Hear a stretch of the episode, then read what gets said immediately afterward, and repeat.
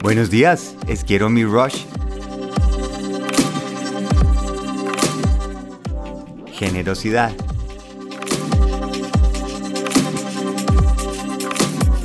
Sale el sol, nos levantamos, nos preparamos, hacemos algo de tomar, nos sentamos en algún lugar rico y ponemos este podcast. Empezamos a conectar con algo que nos va a servir, algo que podemos aplicar. Hoy les quiero hablar de la generosidad. La generosidad es el hijo de la gratitud. Es ese hijo favorito de la gratitud. Y hace unos años estaba con un amigo eh, que quiero mucho, que se llama Santiago Duarte, me dijo una frase que, siempre me quedó sonando. Porque me iba a invitar a comer un día y yo le dije, no, no, no, fresco, pues vamos miti miti, no pasa nada. él decía, insistía, no, pero déjeme invitarlo. Y yo le decía, no, no, no, no hay problema, vamos miti miti. Y entonces me dijo esta frase, me dijo, ¿a usted le gusta dar regalos? Y yo le dije, a mí me priva, me fascina dar regalos. Y dijo, pues a mí también. Toma tu gongazo de sabiduría. Justo estaba ayer oyendo una conferencia de Simon Sinek y Arthur Brooks. Ah, Simon Sinek es esta persona muy reconocida por el, el Círculo Dorado, el Encontrar tu Porqué, que es una de las charlas más vistas en TED. Y Arthur Brooks que para el que quiera le recomiendo el libro From Strength to Strength, que es de fortaleza a fortaleza. Aquí ya lo hablé una vez en un episodio. Y son dos personas que admiro muchísimo y estaban justamente hablando cómo crear un cambio en las personas en el sentido de que, digamos, uno lee un libro o va a una conferencia, incluso puede ser este podcast y uno dice, uy, me siento súper bien ahorita, qué delicia. Y después de unas horas o unos días o unas semanas se pierde ese efecto cómo hacer para que sea un poquito más permanente y para que sea más efectivo. Y dieron dos ejemplos buenísimos que les quiero compartir. Por un lado, Simon Sinek cuenta que tenía una de sus mejores amigas, estaba pasando por una etapa muy difícil. Entonces él le dijo, pues ¿qué le parece si nos reunimos una vez a la semana, hora y media, y hablamos y usted me puede contar sus cosas y yo pues le puedo dar un poquito, mm, dispensar consejos, nos podemos ayudar de esa manera. Y así era, cada semana se reunían, esta señora hablaba, al final él daba consejos y sí, definitivamente ella los dos días estaba mucho mejor, pero al tercer día, cuarto día estaba otra vez mal, entonces otra vez se reunían. Y Simon Sinek después de varias semanas de este proceso, ya creo que dos meses, empezó un poquito a frustrarse y simplemente por cuestiones de la vida, porque así somos, obviamente Simon Sinek fue un día, era él el que estaba mal y le dijo a la amiga, oiga, ¿sabe que podríamos hacer una excepción? ¿Será que más bien usted me podría oír? A ver, ¿qué pasa? Y sí, eso fue lo que hicieron. Él durante 90 minutos estuvo hablando y ella dispensó sus consejos. Le dijo como ideas, cosas que hacer.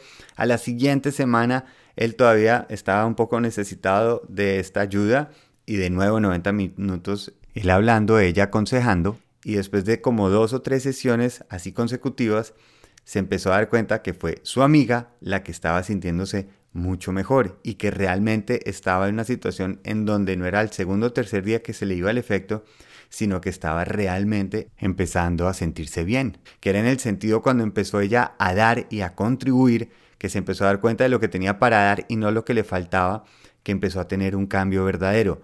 Primer punto esencial, clave, en el que creo absolutamente. Creo absolutamente que es mucho más fácil cuando uno está viendo qué tiene para dar que qué le hace falta que tiene para contribuir en vez de que está esperando recibir. Porque en el momento que estaba solamente sentada para hablar, para ver qué le decían, en el momento que empieza a tomar acción, pues es algo que ella sí tiene control.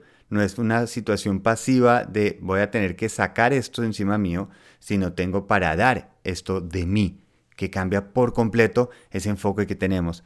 Y el segundo, que utiliza Arthur Brooks, él decía, él es profesor de, de Harvard, Primero tocaba en una orquesta filarmónica de Barcelona, después sacó su maestría en economía y dirigió un think tank en Washington y ahora es profesor de Harvard y uno de los temas que él da es felicidad. Y se daba cuenta que le sucedía lo mismo, que durante las clases y al final cuando la gente terminaba su curso, la gente no tenía un efecto que duraba lo suficiente y empezaba un poco a frustrarse porque empezaba a darse cuenta que lo que estaba enseñando, que la gente conectaba muchísimo durante todo el curso, al final no estaba ese cambio que le esperaba ver. Así que hizo un cambio fundamental en la forma en que enseñaba. Y fue este. les dijo a las personas, ok, durante este curso yo voy a tener esta presentación, les voy a estar hablando, ustedes tienen las, las herramientas, tienen todo, y para tener esa nota de graduación, para poder terminar y conseguir los créditos de este curso, lo que ustedes van a tener que hacer es yo les voy a pasar el PowerPoint, esa presentación que yo uso, y ustedes me tienen que dar a mí esa clase. Y ram, pa, pan, cambios gigantes. Y esto todos en el fondo lo sabemos. Es únicamente cuando vamos a tener que enseñar algo que nos damos cuenta si realmente lo hemos entendido. Porque si nos preguntan después de una clase, preguntas, ¿entendieron todo? La reacción es sí. Y es más que todo porque queremos es como decirle a la persona, sí, usted hizo un buen trabajo, no hay ningún problema.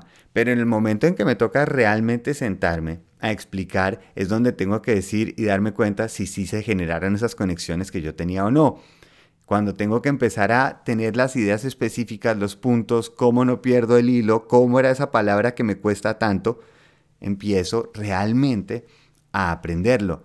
Por eso cuando estamos es repitiendo y volviendo a contar lo que aprendimos es cuando realmente conectamos. Y esto yo lo he dicho en este podcast. Lo mejor que pueden hacer si una idea les resuena del podcast que estemos en ese día, ese episodio, simplemente compártanlo con alguien. Y compartirlo no me refiero a darle el link, sino a ustedes contarles ese mensaje a través de su propia voz. El tener que simplemente repetir la idea que oyeron, además en lo que se enfocaron y más les resonó, y compartirlo con esa persona.